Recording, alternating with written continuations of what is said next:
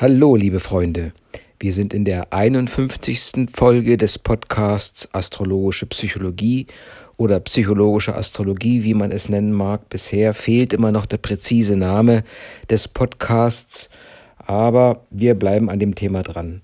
Und nun versuchen wir die astrologischen Kenntnisse mit der Kenntnis der Persönlichkeit zu integrieren oder einfach zu erläutern, wie Astrologie bei der Integration der Persönlichkeit oder beim Verständnis der integrierten Persönlichkeit eine Rolle spielen kann.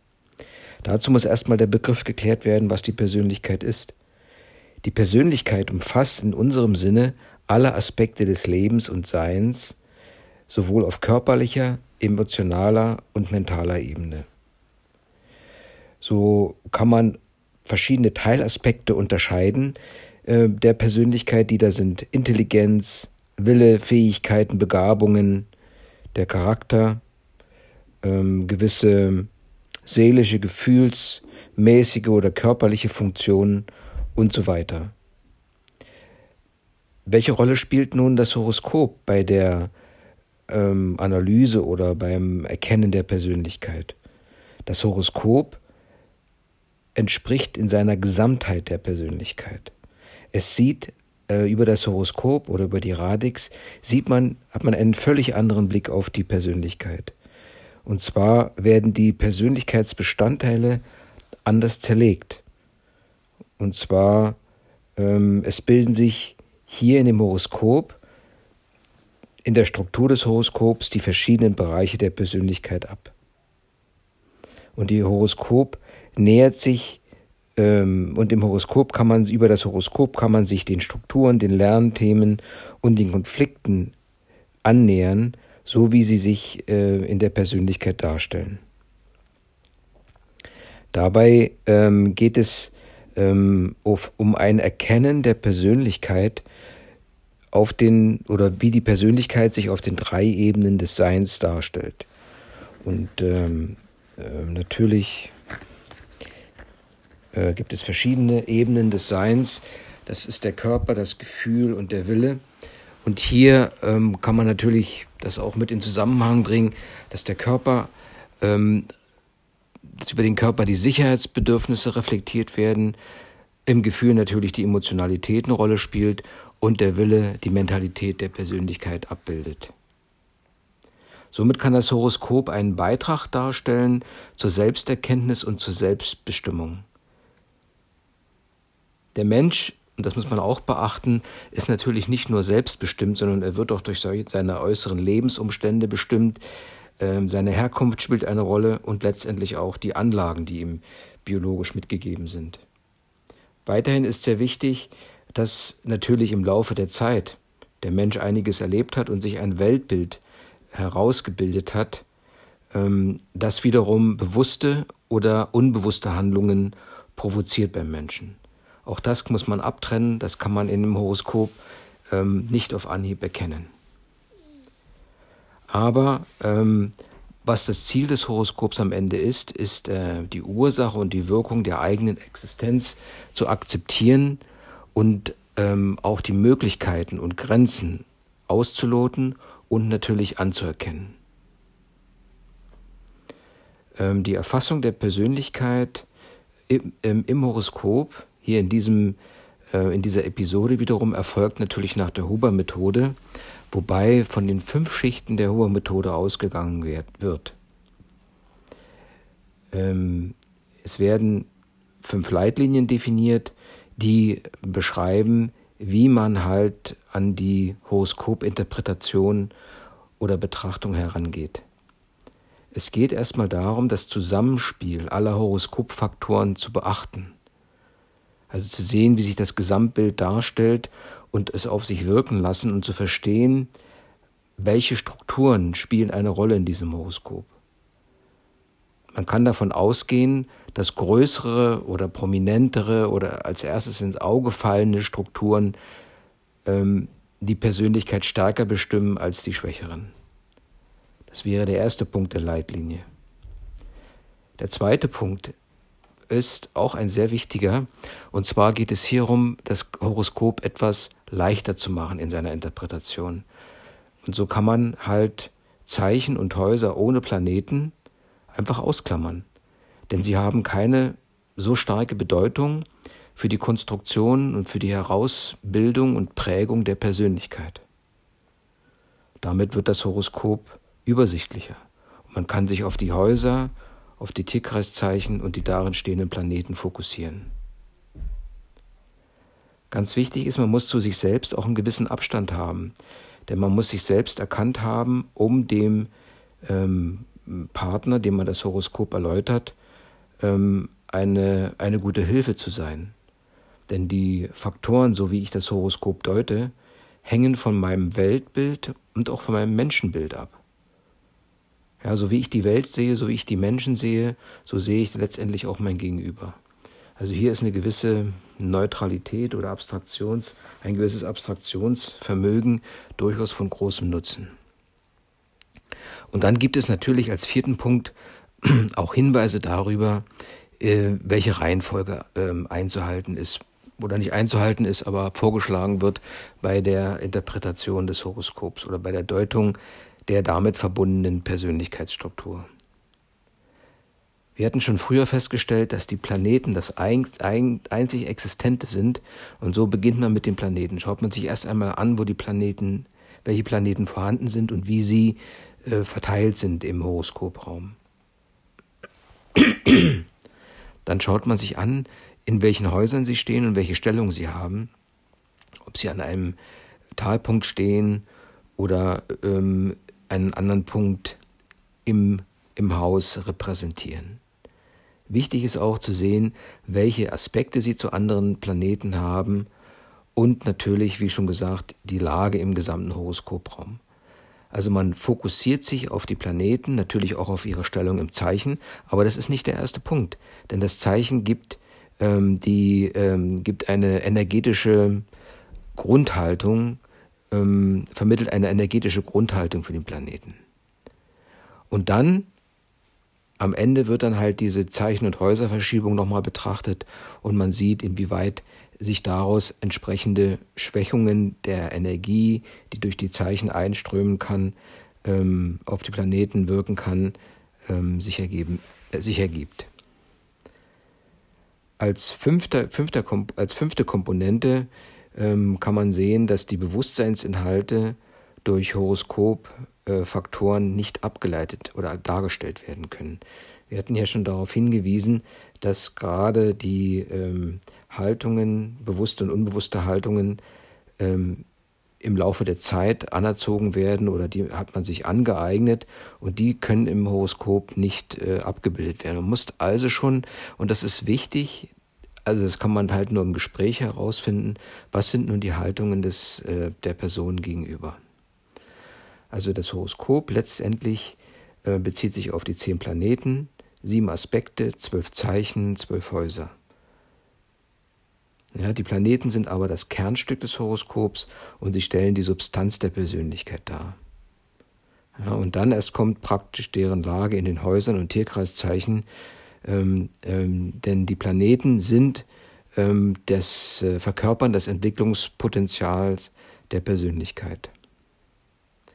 Wichtig ist es, schrittweise vorzugehen und ähm, das Zusammenspiel der einzelnen Faktoren zu verstehen und dann zu deuten. So gibt es sicherlich verschiedene Wege und jeder, der ein Horoskop interpretiert oder auslegt, wird eine andere Herangehensweise äh, finden. Mir persönlich gefällt die Herangehensweise, erstmal das Horoskop wirklich äh, von, von allem Ballast zu befreien, sich als erstes auf die Planeten zu fokussieren, natürlich hier auf die Ich-Planeten, auf die wir später noch eingehen werden, erstmal diese zu sehen, wie sie positioniert sind, welches, welcher Planet ist der starke. Und dann die Aspekte unter den untereinander, unter den Planeten zueinander zu betrachten.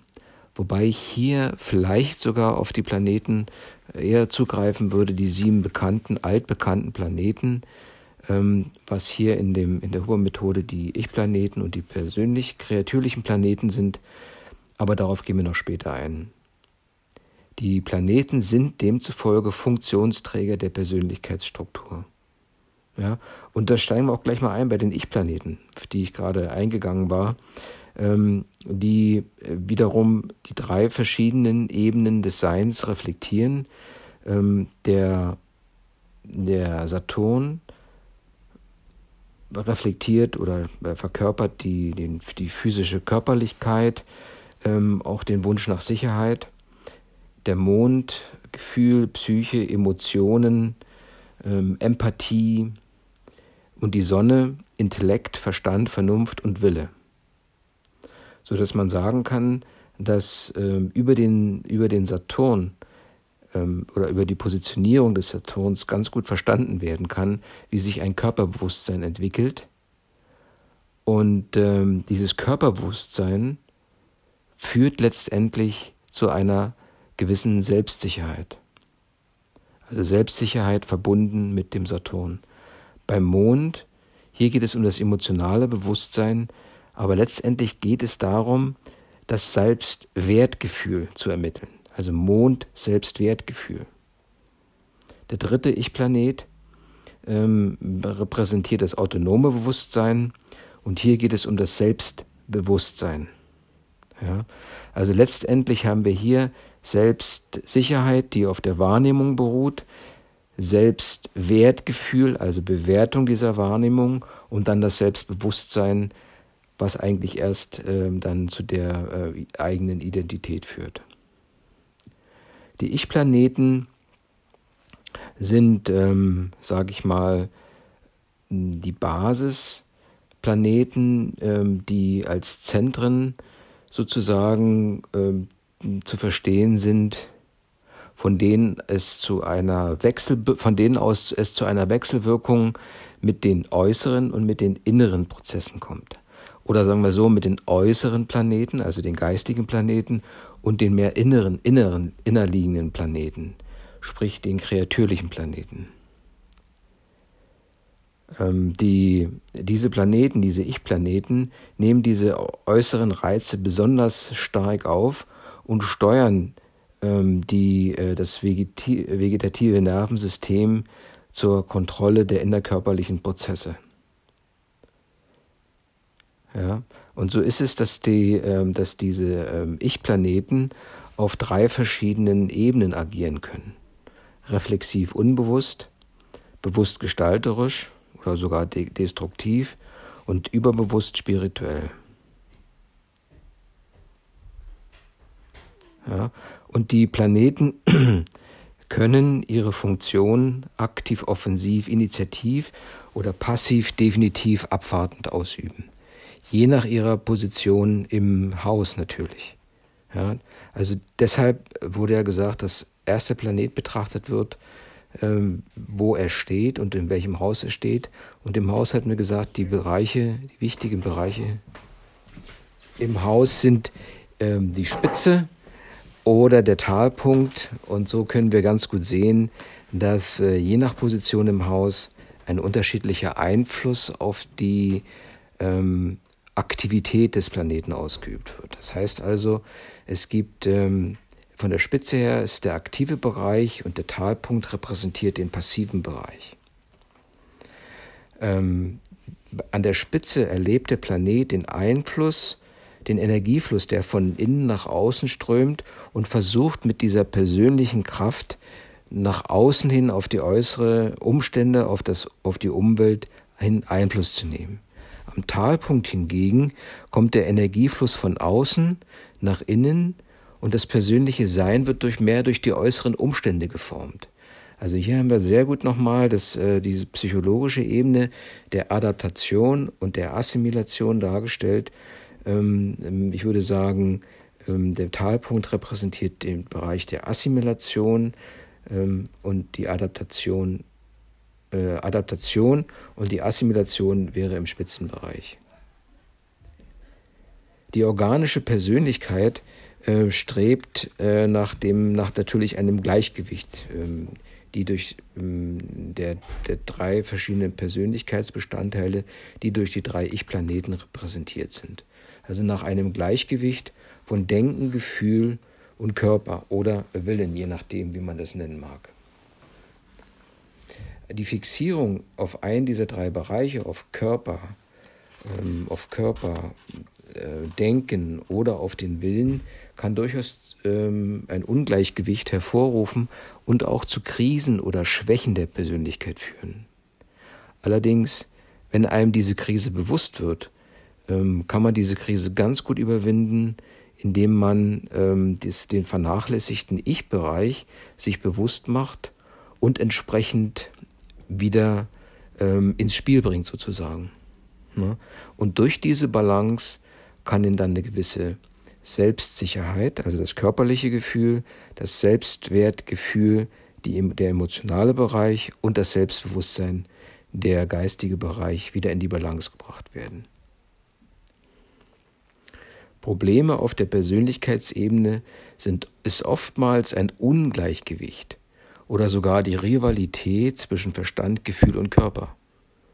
Und so kann man ganz gut, wenn man diese Rivalität sieht, die das äh, Gleichgewicht stört, und wenn man diese mit den, Persön mit den Ich-Planeten in Beziehung setzt und sich das Horoskop anschaut, dann kann man über die Aspekte eventuell erkennen, wo die Reibungspunkte zwischen diesen drei Ich-Planeten, zwischen Sonne, Mond und Saturn sind.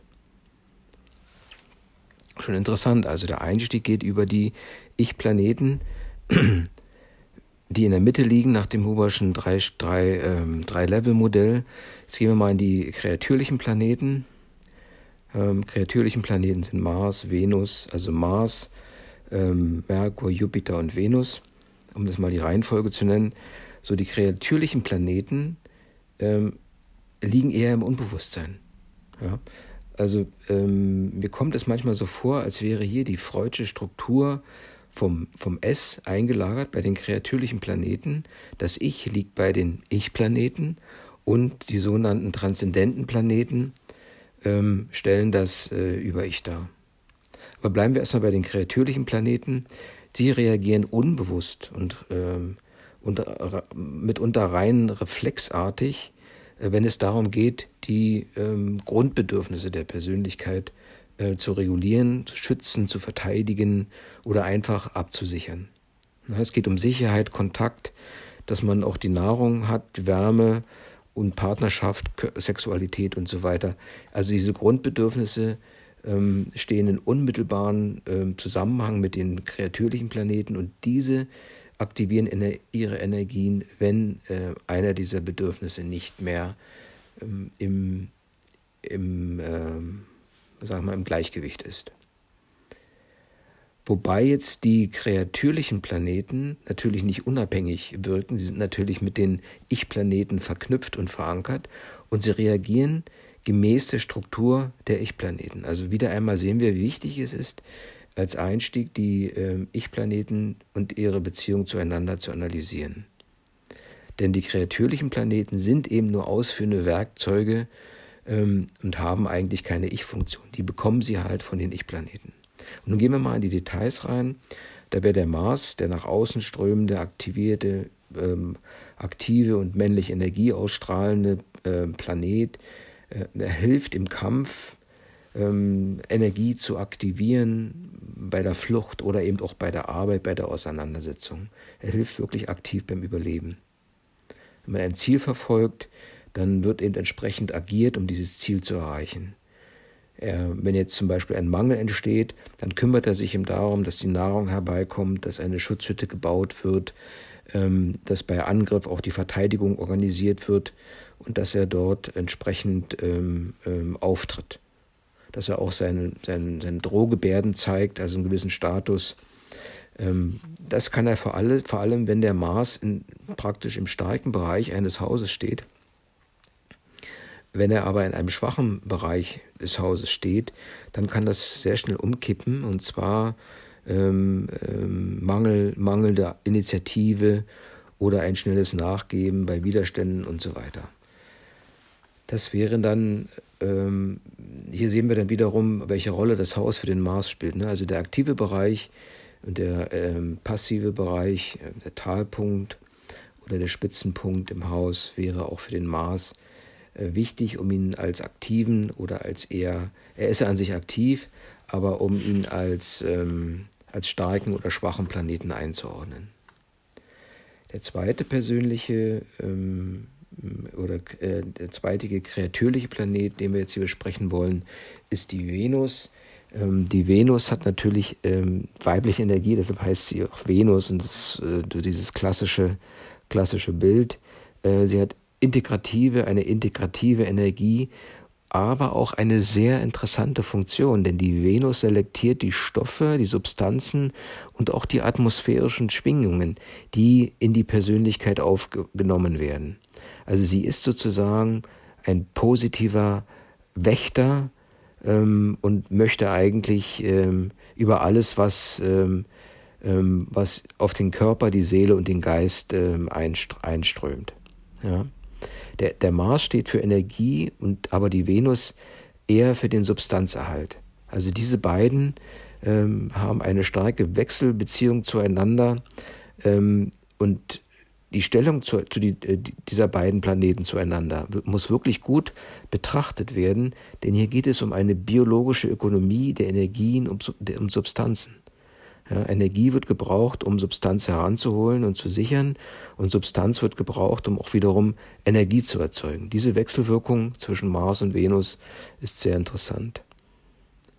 Wenn die Venus ausreichend zur Geltung kommt, dann kann ähm, dann kann natürlich auch sie im gewissen Sinne dominieren mit dem Spruch Schönes schaffen.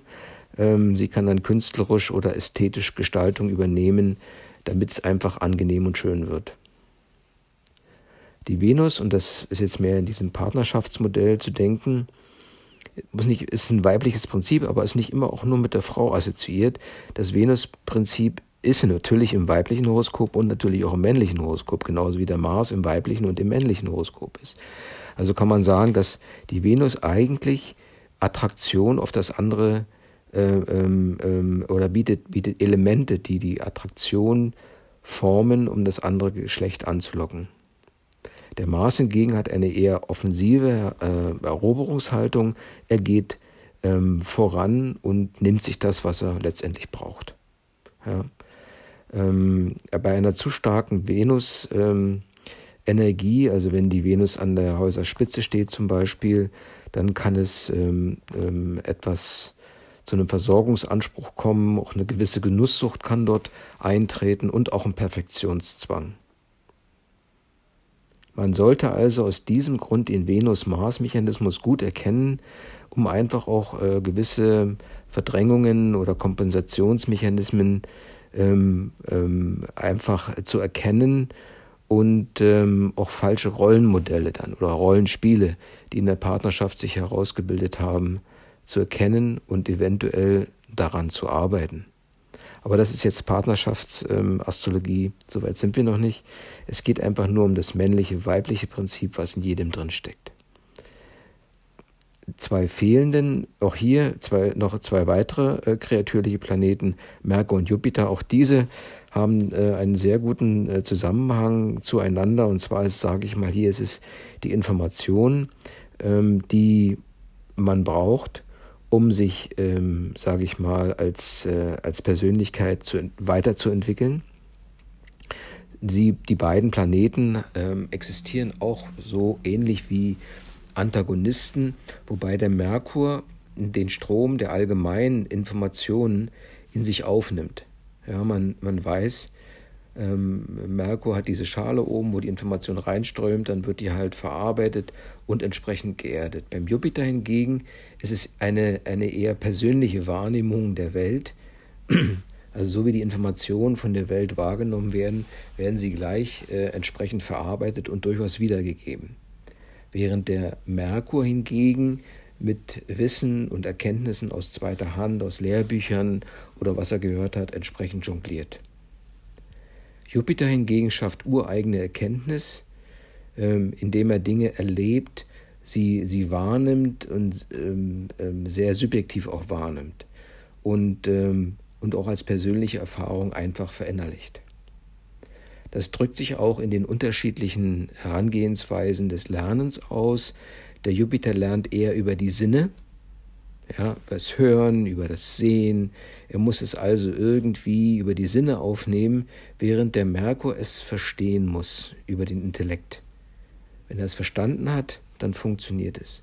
Beim Jupiter hingegen, das Lernen über die Sinne, fügt sich das, fügt sich das Gebilde, das Lerngebilde ähm, ähm, zusammen, nicht wenn er es unbedingt verstanden hat, sondern wenn er es äh, über die Sinne äh, erfüllt hat, sage ich mal. Ja? Und ähm, ein, ein gesundes Selbstbewusstsein, hatten wir ja gesagt, ähm, bei dem geht es um die ähm, Balance aus Selbstsicherheit, also die körperliche Komponente, Selbstwertgefühl, die emotionale Komponente und nun ein gesundes Selbstbewusstsein als drittes, als dritter Bestandteil ähm, drückt sich dadurch aus, dass allgemeingültiges Wissen ähm, durch eigene Anschauungen überprüft werden kann und vielleicht äh, bestätigt wird oder auch einfach vielleicht auch verworfen wird. Also diese Möglichkeiten bestehen. Bei einer Überbetonung von Merkur, ähm, der Merkurenergien, also wenn der Merkur sozusagen an einer Häuserspitze steht, kann das durchaus bedeuten, dass hier eine Rastlosigkeit, Nervosität, Schnelllebigkeit oder eine Verflachung der Qualität auftreten kann. Ähm, wenn hingegen der Jupiter dominiert, ähm, wenn er an der Spitze steht zum Beispiel, dann kann es ein, zu einer subjektiven äh, Befangenheit kommen, man kann ähm, zu sehr an sich selbst glauben, ähm, es kann zur Selbstsucht führen und teilweise auch zur Borniertheit. Demzufolge ist ein gutes Zusammenspiel essentiell, ähm, ein Zusammenspiel zwischen Merkur und Jupiter. Und ähm, dieses Zusammenspiel kann erst äh, eine gute, ein gutes Voranschreiten der Erkenntnis garantieren. Was darin besteht, dass externe Daten oder extern von außen kommende Informationen kreativ mit dem äh, inneren Wahrnehmungen verknüpft werden, um zu lernen. Das ist das Lernprinzip. Ein wichtiges Element ist noch, ähm, da wird da ein Begriff eingeführt, den fand ich schon nochmal in diesem Zusammenhang ganz interessant, und zwar die weltliche Persönlichkeit. Ähm, die weltliche Persönlichkeit oder der kreatürliche Mensch, der jetzt ähm, die fünf, äh, die vier kreatürlichen Planeten ähm, ähm, äh, einmal ähm, darstellt oder äh, wenn man die vier kreatürlichen Planeten betrachtet, bilden sie letztendlich die weltliche Persönlichkeit und den kreatürlichen Mensch in Zusammenhang mit den drei Ich-Planeten. Das heißt also nichts anderes, als dass diese sieben Planeten ähm, existieren und beschreiben die Möglichkeiten, die das normale Leben ohne jetzt ähm, äh, bietet, ohne jetzt die geistigen oder spirituellen Dimensionen zu betrachten, wie sie die geistigen Planeten ins Horoskop mit hineinbringen. Ja. Ähm, eine, eine gute Betrachtung der, dieser sieben Planeten, sprich der drei äh, Ich-Planeten und der vier persönlich, persönlichen Planeten, ist eine wichtige Voraussetzung für die ganzheitliche und geistige Entwicklung, die, die zu verstehen ist, natürlich. Also kann man auch hier nochmal sagen, wenn jetzt, ähm, wenn das Horoskop schrittweise analysiert wird, nachdem man die Ich-Planeten betrachtet hat, äh, werden die, ähm, die, Persö äh, die äh, persönlichen Planeten hinzugefügt, die Häuser mit betrachtet und schon hat man ein, ein etwas komplizierteres Horoskop, aber es baut sich auf und geht schrittweise weiter. Die geistigen Planeten, und hier hätte ich ein bisschen, äh, habe ich noch ein bisschen ähm, ähm, drüber nachzudenken, Uranus, Neptun und Pluto, ähm, sind ja später dazugekommen, viel später, ähm, und die demzufolge ähm, äh, auch, ähm, sage ich mal, mit der gesellschaftlichen Entwicklung zu tun haben. Die Frage steht, ob sie äh, schon immer Einfluss hatten auf das Leben auf der Erde. Die Frage ist zu stellen. Also der Mensch hat sich sicherlich verändert, sein Bewusstsein hat sich verändert, seine Sensitivität hat sich verändert.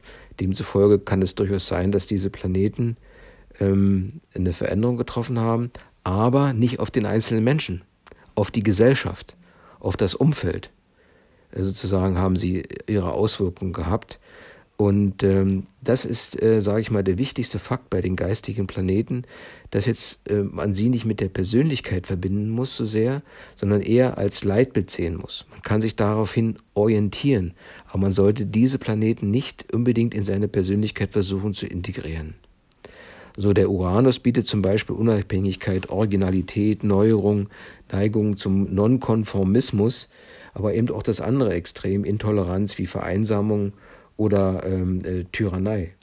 Ja, das sind, sage ich mal, da kann man sich dran langhangeln und sagen, okay, in diese Richtung will ich gehen. Das ist mir, ähm, es passt in die Zeit hinein, in die ich geboren bin. Ähm, und viele andere Menschen meiner Generation ticken genauso. Und da kann man halt äh, die Struktur der Ich-Planeten und der persönlichen Planeten mit einbringen, um dieses Ziel, äh, das in den geistigen Planeten formuliert ist, zu erreichen.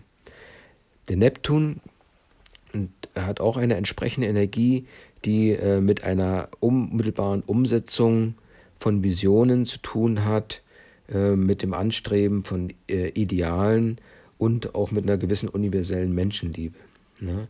Neptun wird ihm zugesagt, dass er schöpferische Inspiration äh, bietet, symbolisiert den Idealismus, Helferwillen und eine erhöhte Wahrnehmungsfähigkeit. Ja? Also man sieht die Welt transparenter, wenn, äh, wenn der Neptun sozusagen positiv in das Horoskop mit eingebunden werden kann, dann ist das ein Potenzial, was aber nicht unbedingt in der Persönlichkeit begründet liegt, sondern eher darin liegt, dass diese Persönlichkeit in einem ähm, ähm, energetischen Kontext gestellt wurde. Bei Pluto ist es die Konfrontation mit den tieferen Schichten unseres Wünschens und Wollens. Ähm, und da geht es jetzt schon gar nicht mehr um die Persönlichkeit, sondern ich trete aus mir heraus, betrachte dann von der Sicht des Plutos aus meine inneren, meine innersten Wünsche und mein innerstes Wollen. Also wenn der Pluto hier eine starke Funktion hat, dann wird man über die Aspekte sicherlich verstehen, wie welche Rolle er spielt. Ja, das wäre, ähm, das heißt also, sage ich mal einfach, hier würde ich nicht weiter tiefer reingehen, aber bei den geistigen Planeten geht es vor allem um eine Höherentwicklung der Menschheit. Also ähm, wenn ich jetzt unbedingt einen Beitrag leisten will, dass die Menschheit sich weiterentwickelt, dann ähm, kann ich mich an diesen ähm, geistigen Planeten orientieren oder an den ähm, geistigen Planeten, klar, als Bestandteil meiner Persönlichkeit orientieren, um meine Energie in diese Richtung auszurichten. Aber man muss sehr sorgfältig damit umgehen und äh, wenn man mit einem Kunden darüber spricht, sicherlich auch sehr sorgfältig das interpretieren. Vor allem nicht diese Planeten als mh, hm, Planeten ähm, mit in die Persönlichkeit mit hineinnehmen, wo große Veränderungen ähm, umgesetzt werden können beim einzelnen Menschen. Das heißt also, die meisten Menschen leben ähm, ähm, im Energiebereich, der von den drei Ich und den vier kreatürlichen Planeten gebildet wird, und die geistigen Planeten machen sich nur von Zeit zu Zeit bemerkbar. Also irgendwie, wenn, äh, wenn vielleicht die Balance da ist zwischen den geistigen, äh, zwischen den kreatürlichen und Ich-Planeten, kann es sein, dass ähm, äh, ein geistiger Planet versucht, diese Balance zu stören ähm, und man gerät in die Krise, aber was ja gut ist, weil das vielleicht zu einer höheren Entwicklung beitragen kann. Ähm, ähm, und wenn man diese Krise erkannt hat, ist es schon der erste Schritt, um diese auch zu überwinden. Ähm, es gibt noch einige Berufsdinge, äh, die bei den äh, geistigen Planeten Rolle spielen. So Uranus, Erfinder, Astrologen. Bei Neptun kann Künstler oder Heiler durchaus mal ähm, ähm, die Zielstellung formulieren. Und äh, Psychotherapeuten und Machtpolitiker haben oftmals einen relativ starken Pluto in ihrem, in ihrem ähm, ähm, ähm Horoskop. Wobei nochmal zu unterstreichen ist, dass diese geistigen Planeten wirklich nur Leitbilder sind, die, ähm, ähm, die als Orientierung für den Aufbau der Persönlichkeit dienen können. Ja? Wenn diese, äh, die, diese Eigenschaften der, äh, der geistigen Planeten übertrieben werden, kann es natürlich auch völlig umschlagen, wenn man sie zu sehr in die Persönlichkeit integriert. Neptun kann zum Ich-Verlust führen. Uranus wird hier dargestellt, dass man halt äh, völlig durchfällt, also vom äh, das Fallen als Variationen sieht. Äh, und Pluto letztendlich kann dazu führen, dass man auch mal Gewalt anwendet. Die Energie der geistigen Planeten muss verstanden werden. Und wenn man, wenn man sie ohne egoistische oder ähm, ähm, ego-orientierte Motivation anwendet oder ähm, sich, sich deren bewusst wird, also auch nicht unbedingt ergebnisorientiert mit ihnen arbeitet, sondern einfach sie in sich wirken lässt und man sich tragen lässt in eine gewisse Richtung, dann kann das durchaus ähm, eine positive Auswirkung haben, ähm, wenn es darum geht, jetzt diese oben, genannten Berufsziele zum Beispiel zu erreichen. Okay, das wäre jetzt einfach mal zu den Planeten als Einstieg. Ähm, als letzten Teil gehen wir nochmal auf die Klassifizierung der Planeten nach einer anderen Sichtweise ein, und zwar defensive und weibliche Planeten. Da hatten wir ja den Uranus, äh, den Saturn und die Venus. Äh, deren Funktion ist am besten in, im Talpunkt zu sehen, also die defensive Funktion im Talpunkt, nach innen wirksam. Ähm, äh, wenn sie sich aber an der Nähe der Häuserspitzen befinden, dann kann es durchaus mal zu Verspannungen, Unsicherheit und ähm, ähm, Kompensationsmechanismen führen, führen, weil man sich einfach nicht ähm, äh, von einem defensiven ähm, äh, Habitus in einen äh, offensiven Habitus wechseln kann. Der, off der offensichtliche, äh, der offensive und männliche äh, Habitus liegt dann eher den offensiven und männlichen Planeten, wie gesagt. Die da sind Pluto, Sonne und Mars. Und äh, die sind natürlich optimal an den Häuserspitzen und an den Hauptachsen äh, des Horoskops positioniert. Hier können sie sich wirklich entfalten ähm, und ihre Energie voll nach draußen pushen. Am Talpunkt hingegen, ähm, wo, wo die Energie nach innen, mehr nach innen gewandt ist, fühlen sich ein bisschen äh, verloren und äh, handlungsunfähig, passiv und leiden auch darunter. Das hat natürlich, äh, wenn, wenn dies so ist, hat es Auswirkungen auf die Persönlichkeitsstruktur und da muss man sehen, ähm, und auch auf die Persönlichkeitsentwicklung im Laufe der Zeit. Und da muss man sehen, ob man nicht eventuell über Bewusstseinsstrategien, ähm, also im Gespräch dann ähm, klar macht, ob man da eine gewisse Aktivierung ähm, zu einem mehr offensiveren Verhalten erreichen kann. Die neutralen Planeten haben wir Neptun, Mond, Merkur und Jupiter, sind eigentlich Planeten, die im Haus ganz gut, in allen Bereichen des Hauses ganz gut zurechtkommen äh, sie prägen die Intelligenz und die äh, Kommunikationsstruktur, wenn es darum geht, äh, die Persönlichkeit zu formen. Ja. Ähm, und nochmal auf, ausgehend davon ähm, kann man nochmal sagen, dass die, zusammenfassend kann man nochmal sagen, dass die Planeten die psychischen Wesenskräfte darstellen, die in jedem Menschen vorhanden sind. Und zwar wirken diese dann entsprechend der Horoskopkonstellation und ähm, korrespondieren mit den universellen Gesetzmäßigkeiten der kosmischen Energie, um es mal so zu sagen. Ja, denn die Planeten sind ja kosmische ähm, Gebilde. Die drei Ich-Planeten ähm, hatten wir zu Anfang schon dargestellt, stellen den ähm, zentralen Bereich der Persönlichkeitsstruktur und äh, der Persönlichkeit dar. Sie bilden die Voraussetzungen dafür, dass ähm, individuelle Wachstumschancen einfach sichtbar werden und auch gefördert und besprochen werden können. Wichtig ist es nochmal, gerade bei diesen Ich-Planeten zu beobachten, wie sie im Horoskopraum betracht, äh, ähm, angeordnet sind. So hatten wir im, in der oberen, äh, im oberen Bereich äh, die Sonne, im unteren Bereich den Saturn als mütterliches Prinzip und das kindliche Prinzip, den, äh, den, äh, den Mond äh, in der AC-DC-Achse. So, und das muss alles so ein bisschen betrachtet werden, bevor man in die Deutung hineingeht. Ähm, und dann wird halt im Lehrbrief nochmal darauf eingegangen, welche sind die Deutungsfaktoren, welche wesentlichen Deutungsfaktoren äh, sind zu beachten und da gibt es eine kleine Schrittfolge, die kann man einhalten oder nicht einhalten. Ich finde die sehr sinnvoll im Zusammenhang mit dem, was, was ich vorher gesagt habe, wo äh, man halt einfach auch mal über die elektronischen Medien das Horoskop vereinfacht, verschiedene Planeten ausblendet und sich die Ich-Planeten separat anguckt oder und sich dann die Ich-Planeten in Kombination mit den, persönlich, persön, äh, mit den persönlichen Planeten ähm, ähm, anschaut. Und dann sieht man schon, wo die Schwerpunkte sind. Wichtig ist eben zu verstehen, wo stehen die Ich-Planeten im Horoskopraum, Ja? Entweder im oberen Bereich, ähm, wo der Vater ist, im unteren Bereich die Mutter oder im, eher im, im veränderlichen kindlichen Bereich. Ähm, welcher ist der stärkste Persönlichkeitsplanet? Welcher dominiert das Horoskop? Kann man alles machen durch die dynamische Auszählung.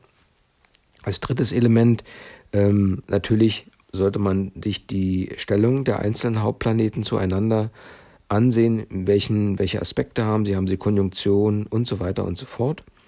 Das vierte Element oder der vierte Deutungsfaktor ist, wie ist das Aspektbild kohärent?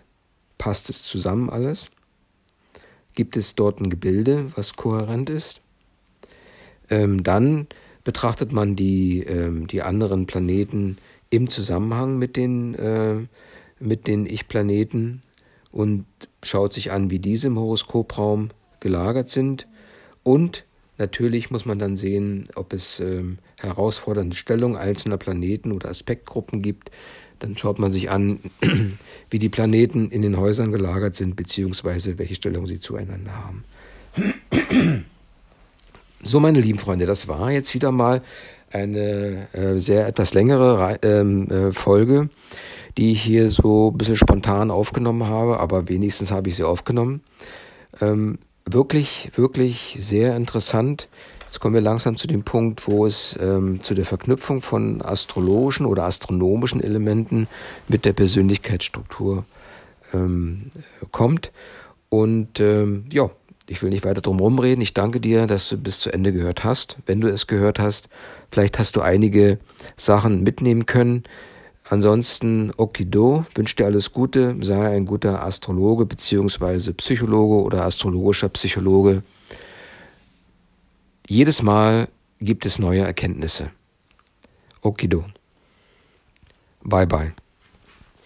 Willst du eine neue Erkenntnis von mir hören? Dann kann ich dir mal ein kurzes Konzept mal darstellen. Ähm, wenn, da ich in Florenz vor kurzem war, so mal als kurzes Nachwort, habe ich mir den Giotto-Glockenturm einmal ausführlicher angeguckt. Das heißt speziell die, ähm, die, ähm, die Medaillons, die Giotto entworfen hat. Und da wird, werden wirklich die sieben Planeten dargestellt. Die sieben Planeten sind dran. Dann gibt es halt die sieben ähm, und alles, was mit der 7 zusammenhängt, also 4 mal 7, 28. Warte mal, ich habe mir das ja, ähm, hatte mir das ja mal aufgeschrieben. Und zwar, äh, das muss ich mir nochmal genauer angucken, aber wenn ich mich richtig erinnere, dann war dort, waren das die sieben Planeten auf alle Fälle, die sieben Gewerke, die sieben Wissenschaften und die sieben Tugenden eigenartigerweise alles sieben. Und so kann man das einfach mal untereinander, so wie das der Huber gemacht hat, untereinander äh, legen und schon hat man ein, ähm, ein, ein Weltbild ähm, der ähm, von Giotto, was man entsprechend ähm, einordnen kann, auch in Körpergefühl und Wille ähm, als Parallelanalyse, wobei man hier ähm, wirklich nochmal ins Detail gehen muss. Okay, sorry für diesen kleinen Ausflug. Ich wollte es einfach mal dokumentieren. Ähm, vielleicht kommt dazu auch nochmal eine Folge, denn es muss ja langsam praktischer werden. Alles Gute, bis zum nächsten Mal. Ciao.